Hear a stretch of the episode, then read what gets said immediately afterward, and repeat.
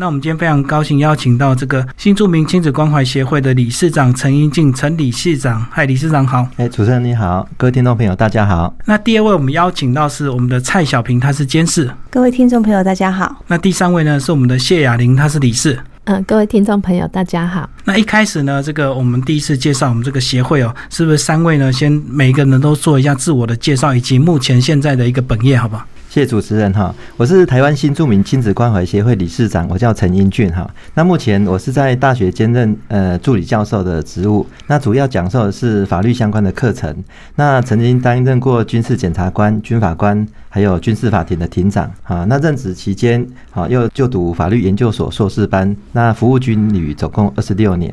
那我是在民国一百年的七月退休，那退休之后一直都是从事法律教学的工作。那为了让自己有一个学习的动力，所以我在一百零三年又去攻读国立东华大学的教育博士，而且在七月已经顺利完成博士学位。那我们请我的呃蔡监事帮我们自我介绍一下。大家好，我是蔡小平。那我现在担任是百特咖啡有限公司的负责人，那同时呢也在矫正署新店戒治所担任继训讲师。谢谢。雅玲女士。嗯，大家好，我目前是在国小担任课后班的行政老师。呃，那假日的时候。后还会再去兼其他的差，那很高兴就是能够认识理事长，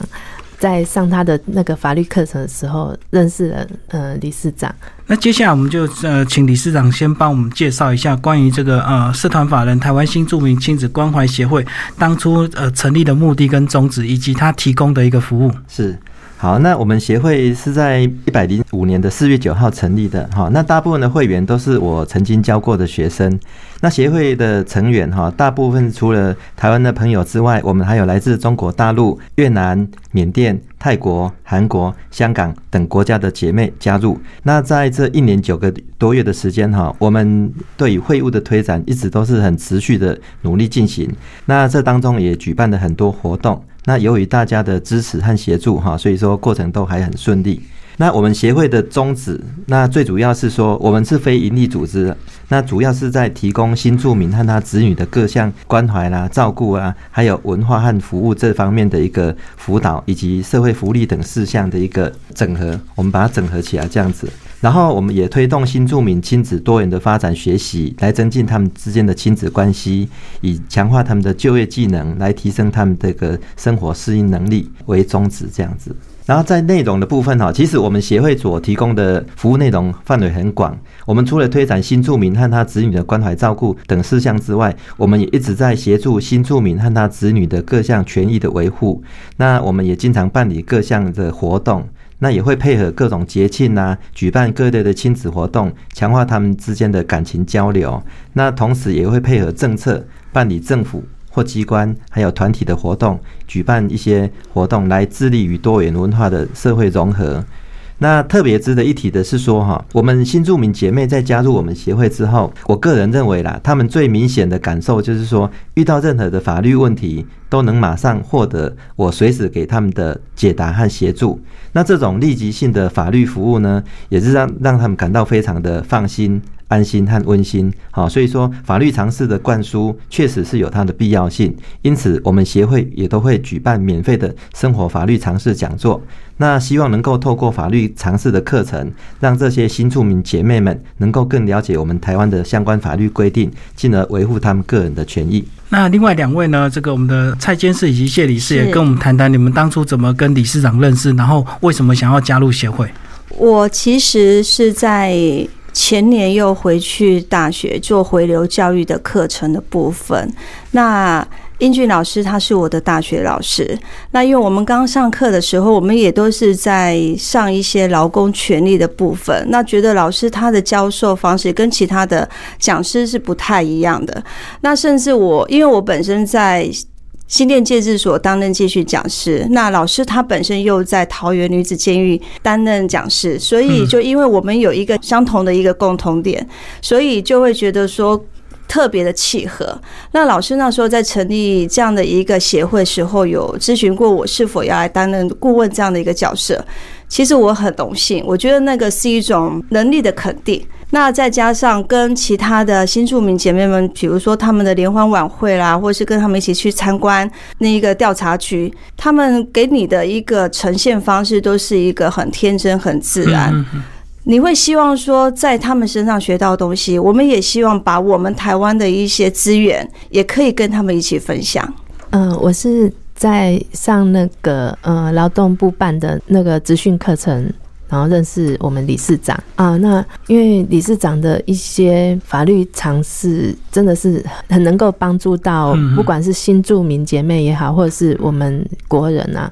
所以就是还那时候觉得，嗯，理事长真的是很。棒啊，他的理念啊，还有他的学养啊，哈，各方面，呃，都是很值得我们去跟他多学习，然后支持他的一个很棒的人啊。所以，就当初理事长成立这个协会的时候，就义不容辞的就答应进到协会来帮忙这样子。那大家在这个参加这个协会之前，或者是在办协会之前，呃，你们三位有没有？跟一些新住民有比较密切的一个互动，或者是自己的亲戚朋友就有像这个取新住民这样子。哦，那我先来分享一下哈。其实有很多人都在问我说，为什么会成立这个新住民关怀协会哈？都会以为我太太是不是新住民？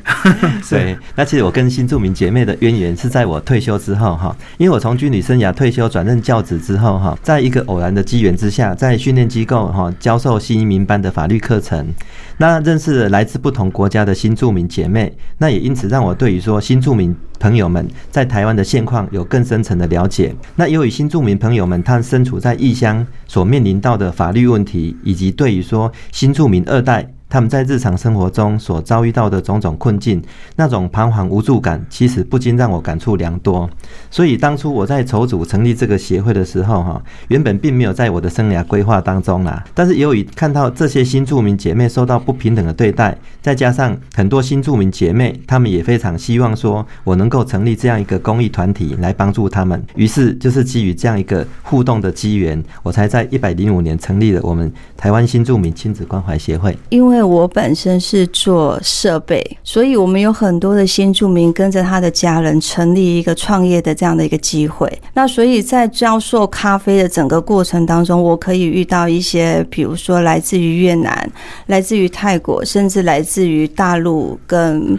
呃其他还有我们比较少接触到的国家，像印尼啊、菲律宾这样的一个新住民，他到台湾来创业，所以我们可以借由这样的一个创业教导他们的机会。会认识到他们，那在他们在学习过程当中，我们可能在言语之间可能表达的不是非常的贴切，但是可以用比手画脚的方式跟他们做一些呃进一步的交集，其实那是蛮有趣的一件事情。所以都是工作的关系跟他们有接触，对，是没错啊。我也是因为工作的环境中有蛮多同事都是属于新住民。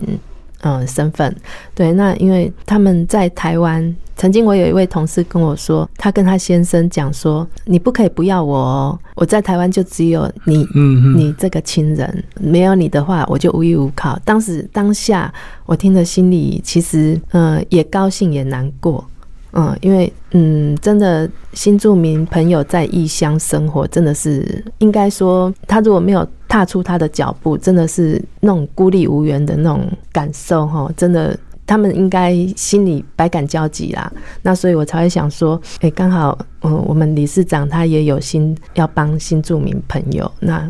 我就呃就就投入一起去协助这样子，然后在你们这个过去跟他们接触的这种经验中哦，你们你们会不会去感受到，其实很多新住民他们在即使嫁来台湾再久，他们有时候还是很怕人家知道，或者是新住民的小孩他自己也可能面临认同的一个问题，他可能也很怕让人家知道他们妈妈是新住民。你们有没有遇过这样的一个状况？好，我先来分享哈。其实刚刚主持人讲的哈，这是很深入的问题哈。那我们协会其实也有会员姐妹哈，她本身能力很好，然后也考了很多证照，可是她嫁到台湾十几年哈。她的婆婆还有她先生一直在交代她说，你对外不可以讲说你是从越南嫁过来的。是，嗯，哎，可是这这点让我觉得很不能认同。我觉得说，我们讲弱势族群，其实这个族群会之所以弱势，是因为政策让他们变成弱势。基本上这些族群它本身个体它是哎非常有些是非常优秀的，是因为政策关系让它变成了弱势。所以说，这位姐妹她这样跟我讲的时候，我觉得说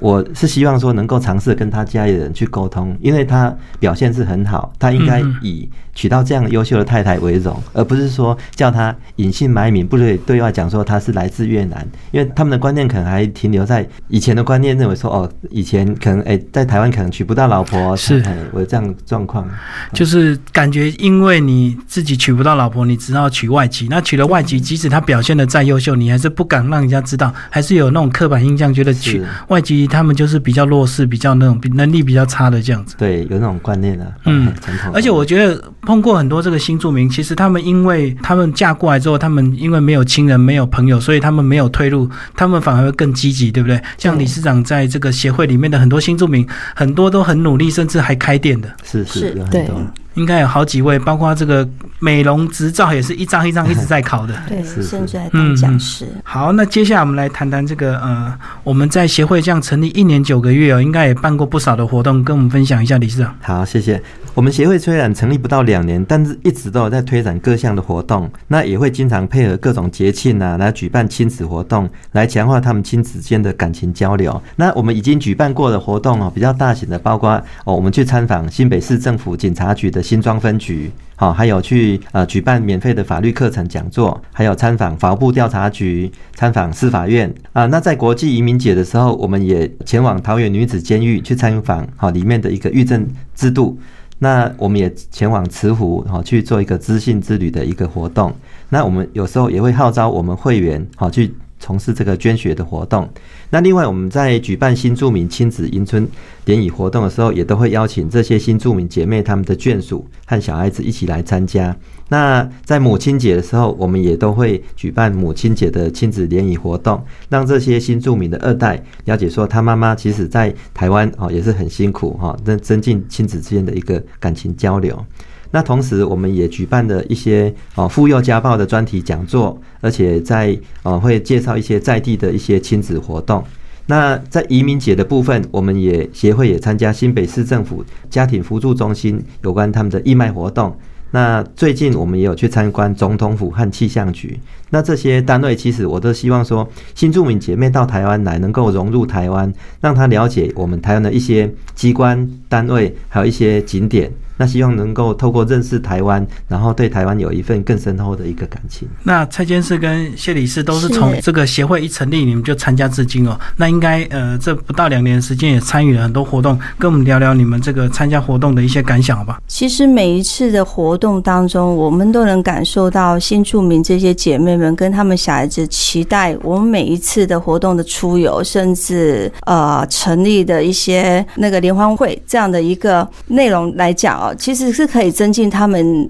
对自己的自信心。我觉得他们对自己的自信心不够。那我们这样协会办这么多活动之后，发现他们对自己的自信心其实是越来越多。那对孩子们的。一些鼓励上，因为我发现有时候他们反而不敢鼓励自己的孩子，甚至因为他们开了这样的眼界之后，我们带他们到那么多地方，然后做那么多活动，其实他们的眼界慢慢的打开时候，他反而可以跟他的孩子、跟他的家人去分享，其实这是可以令人开心的事情。嗯，我是觉得我们这么多的活动过程中，我看到的是他们发自内心的笑容，嗯，还有那那份就是感受到国人对他们真正的付出跟关爱。那我是觉得这样子就是能够增进我们国人跟新住民朋友之间的彼此的感情交流，我觉得这真的是很棒。其实像我们自己，呃，如果不管是参加学校志工团，嗯志工就有自己的一个活动。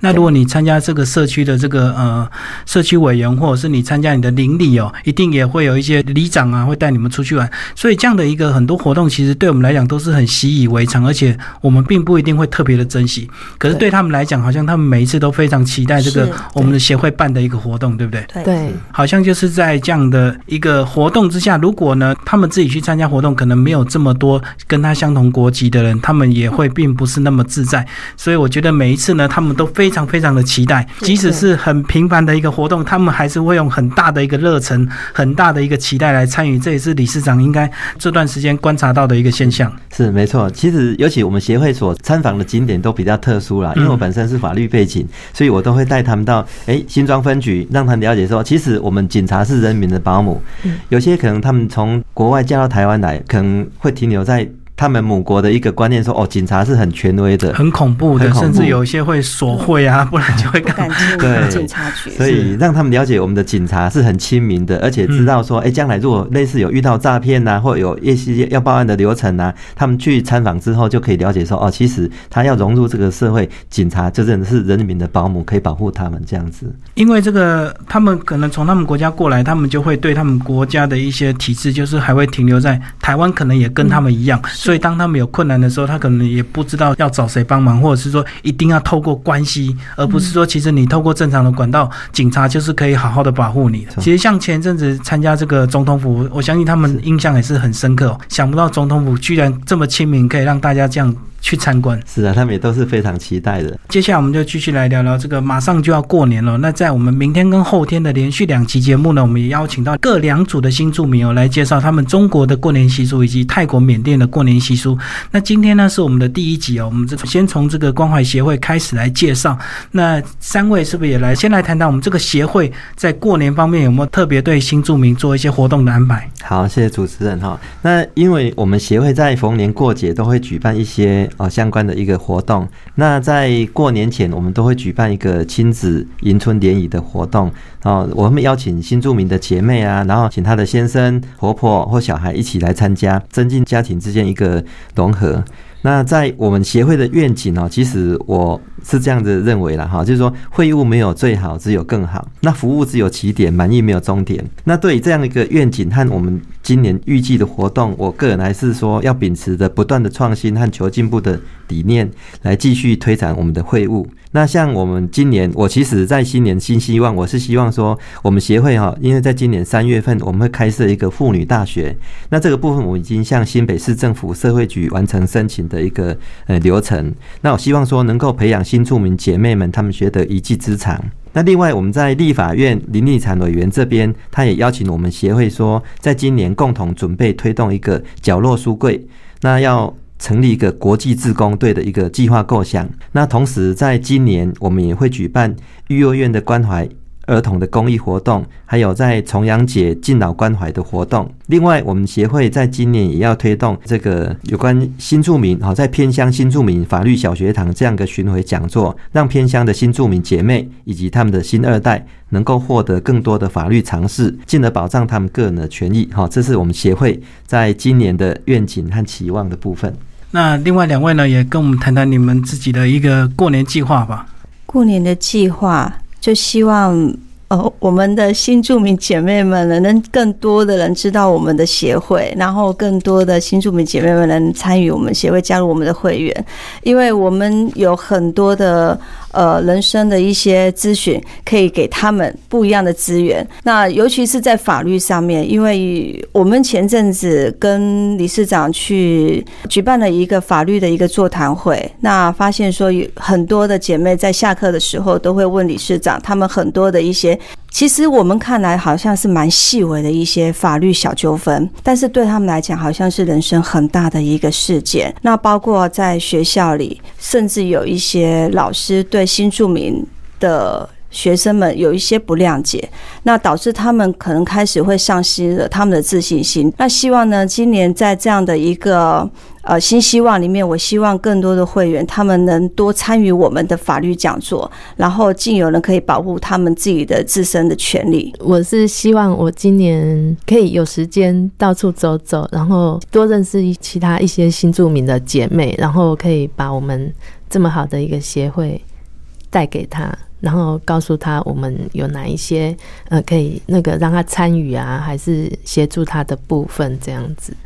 其实过年对我们这个台湾人的习俗是，呃，大家都非常的重视。但是因为我们这个每年都在过年啊，所以有时候久了之后，你就慢慢没有这个过年的感觉。可是我相信对新住民来讲，他们是非常重要的，因为呢，也许他在人在台湾过年，可是他的心呢，可能在他的家乡哦。那这个理事长应该这几年也看到很多新住民，这是不是也有很多这个到了过年呢？有时候反而会特别感伤啊，因为他可能会怀念他家乡的那些过年的那一切，这样离乡背景来到台湾。是是，所以说哈，我们讲说每逢佳节倍思亲哈，那这些新住民姐妹，她有可能说，哎，嫁到台湾来之后，也不见得说逢年过节就可以回到她的母国。对，所以说因此我们在举办这些呃庆祝活动的时候，我们都会把她家乡的特色，比如说，哎，来自越南，那可能会有越南姐妹提供一些越南的一个呃料理啊，让她有那种妈妈的味道，能够呃体会到说，哎，真的有过年的那种感觉啊。其实以前这个，我们过去大概十几二十年前，我记得那时候电视啊还在播那个越南新娘，你知道吗？就是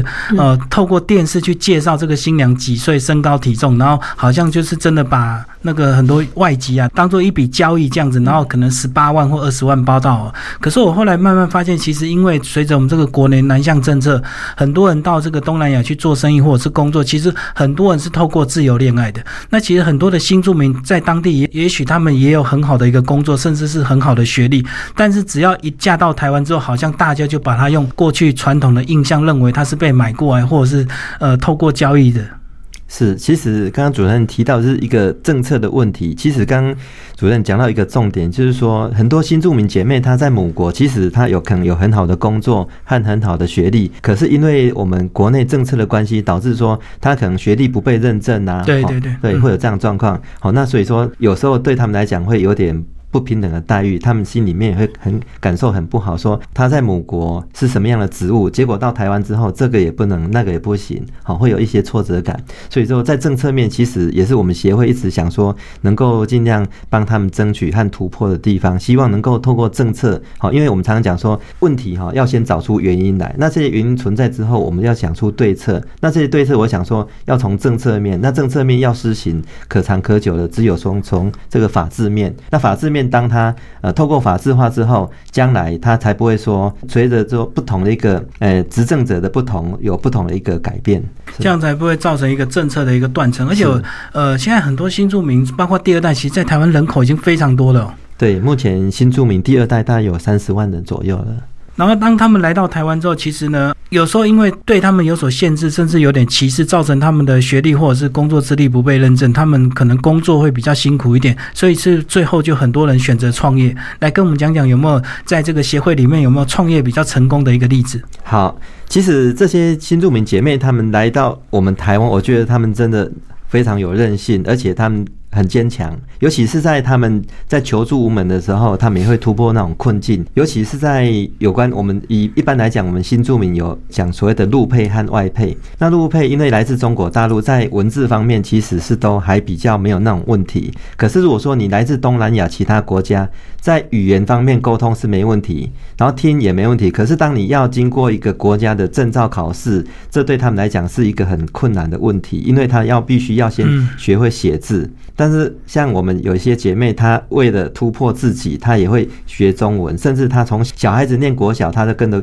小孩子好一起到国小去上课，念国中就跟着去念。那后来不能再念高中的时候，她就自己去念补校。那透过这样的学习，她自己后来又去考证照。对，那有不少姐妹都取得所谓的乙级证照，不管是美容、美发，或者是说餐饮的乙级证照。我想说，在这方面，也许我们国人不见得一次就可以考上了，可是他们透过他们的努力。好，然后都可以取得这样证照。那取得证照之后，他们就开着一个自己的工作室，然后帮家里的人维持一些家庭的生计，这样子。那蔡先生，你说你之前一些设备，所以有跟一些新住民有接触，跟我们聊聊你在跟他们接触的过程，有没有发现他跟我们台湾的一些特质有哪些不一样？是不是特别的一个坚强？我想，可能我们台湾真的比较自由，所以像前阵子有一个学生，他是从大陆这边过。来的那他为了学习开创一家咖啡馆，他什么课程他有可以去学的时间够的，他就一定去。那平常他只要